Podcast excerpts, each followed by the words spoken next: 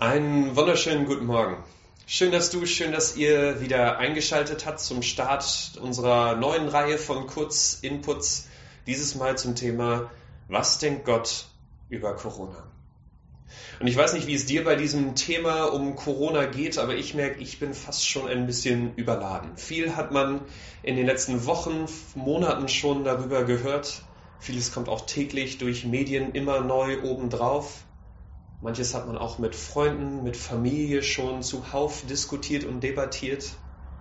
Aber was uns motiviert hat, doch nochmal die nächsten fünf Dienstage zu, damit zu verbringen, tiefer in dieses Thema einzusteigen, ist, dass wir gemerkt haben, was für grundlegende Fragen diese Zeit gerade bei uns aufwirft. Wie wir als Gemeinde überlegen müssen, wie stehen wir dazu, dass die Regierung im Moment physische Gottesdienste zumindest verbietet wie gehen wir mit dem um, dass an vielen Stellen gerade Einsamkeit, Ruhe herrscht wegen Social Distancing? Und allen voran die Frage, um die es heute gehen soll, die uns mit Abstand am meisten gestellt wird, wünscht sich Gott eigentlich Corona? Ist Corona eigentlich Gottes Wille? Weil ich meine, auf der einen Seite ist Gott dieser liebevolle, der gute Gott, aber auf der anderen Seite sehen wir gerade in der Welt so viel, was eigentlich dagegen spricht sehen wir, wie Millionen infiziert sind, tausende Leute an Corona, an Krankheiten, anderer an Krankheiten sterben, wie Menschen an Grenzen festsitzen und Länder ihnen nicht helfen, weil sie sich gerade um sich selbst kümmern, wie wir auch mit den Folgen von Corona zu tun haben, du vielleicht um deinen Job bangst, darum, dass dein Geschäft pleite geht oder die Beziehung gerade unter Druck ist, weil man im Homeoffice so aufeinander hockt viele Dinge, die uns fragen lassen können, ist Gott dieser gute Gott oder was ist eigentlich sein Plan mit all dem, was in dieser Welt auch an Schlechten passiert? Und ich bin froh, dass ihr heute nicht mit meiner Weisheit da irgendwie weiterkommen müsst, sondern dass tatsächlich die Bibel uns Antworten geben möchte. Und ich lese deswegen vor aus Römer 8 ab Vers 19. Dort steht, ja, die gesamte Schöpfung wartet sehnsüchtig darauf, dass die Kinder Gottes in ihrer ganzen Herrlichkeit sichtbar werden. Denn die Schöpfung ist der Vergänglichkeit unterworfen, allerdings ohne etwas dafür zu können. Sie musste sich dem Willen dessen beugen, der ihr dieses Schicksal auferlegt hat. Die Bibel macht in diesen Versen auf der einen Seite klar, das, was du und ich spüren, das, wo wir uns fragen, wie kann bei all dem Schlechten, was in der Welt passiert, bei Tod, Elend, Leid, Hungersnöten, wie kann Gott das denn wollen, dass die Gott, äh, Bibel sagt, du und ich fühlen an diesen Stellen ganz richtig, denn das war nie Gottes Wille. Gott wünscht sich diese Dinge für keinen von uns. Aber auf der anderen Seite beschreibt die Bibel hier auch, dass wir in einer Welt leben, die diesen guten Willen von Gott nicht mehr 100% widerspiegelt, die an manchen Stellen Schaden genommen hat. Schaden, und das ist die bittere Nachricht für dich und mich, den wir zu verantworten haben. Die Bibel schreibt das ein paar Kapitel vorher, beschreibt das folgendermaßen. Durch einen einzigen Menschen, Adam, hielt die Sünde in der Welt Einzug und durch die Sünde der Tod. Und auf diese Weise ist der Tod zu allen Menschen gekommen, denn alle haben gesündigt. Corona, Krieg, Flüchtlingskrise, all das ist nicht Gottes Wille. Es ist auch nicht, wie manche spekulieren, Gottes Strafe, Gottes Gericht an uns, weil wir uns nicht so verhalten, wie er das möchte, sondern was wir spüren, was wir an Leid in dieser Welt erfahren, sind die natürlichen Auswirkungen davon, dass du und ich den guten Plan, den guten Gedanken, den Gott mit dieser Welt und mit uns hatte, dass wir uns von dem abgewendet haben und unseren eigenen Plan an die erste Stelle gesetzt haben. Dass wir nicht ihm gefolgt sind, sondern unseren Wünschen, das, was wir mit dieser Welt und miteinander erreichen wollen.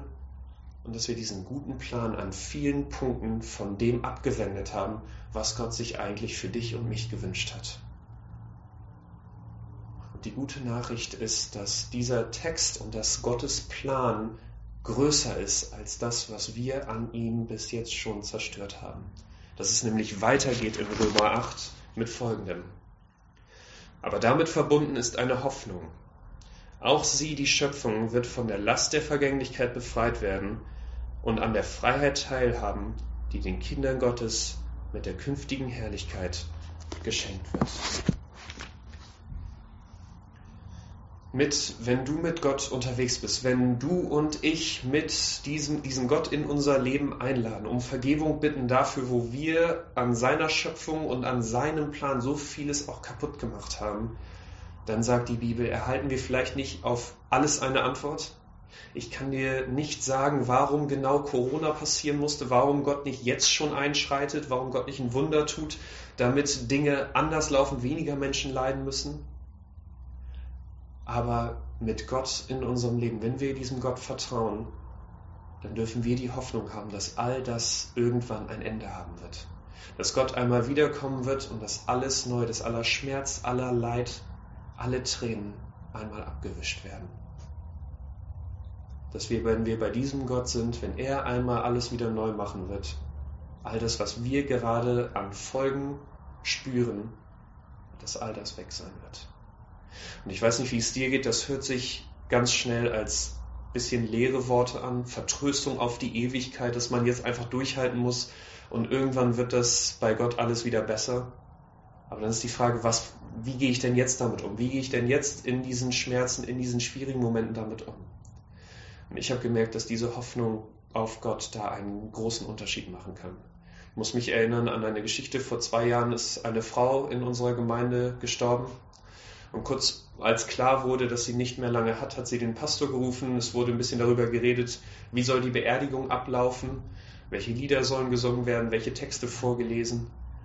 Und dann sagte sie am Ende, und ich möchte eine Sache, nämlich mit einer Kuchengabel in der Hand begraben werden. Und dann hat man natürlich gefragt, warum denn mit einer Kuchengabel? Und sie hat gesagt, beim Essen freue ich mich immer schon die ganze Zeit auf den Nachtisch. Der Nachtisch ist mein liebster Teil vom Essen und ich jedes Mal, wenn ich diese Gabel sehe, dann erinnere ich mich, dass das Beste vom Essen noch kommt. Und sie wollte, dass jeder weiß, dass wenn sie stirbt, sie die Hoffnung hat, dass das Beste jetzt noch kommt. Ich hoffe, dass dir das Mut macht. Ich kann dir, wie gesagt, keine direkte Antwort geben, warum Corona gerade passiert, warum so viele Menschen auf der Flucht sind, warum so viel vielleicht auch in deinem Leben gerade am, du am Leiden bist. Auf der einen Seite möchte ich aber, dass du weißt, Gott leidet mit dir. Er weint mit dir und es tut ihm genauso weh, dass sein guter Plan gerade nicht so 100% du spüren kannst, wie er das eigentlich möchte. Dass aber auf der anderen Seite Gott dir sagen möchte, es gibt eine Zeit, guck dir diese Gabel an, das Beste kommt noch. Und du kannst dich auf ihn verlassen, dass der Weg zu ihm, so steinig er vielleicht an manchen Stellen auch sein kann, dass am Ende das Ziel ein gutes ist. Und dass wir damit auch in dieser Zeit Hoffnung und mutig durch Corona gehen können. Das hoffe ich für dich, für mich und wir sehen uns beim nächsten Mal.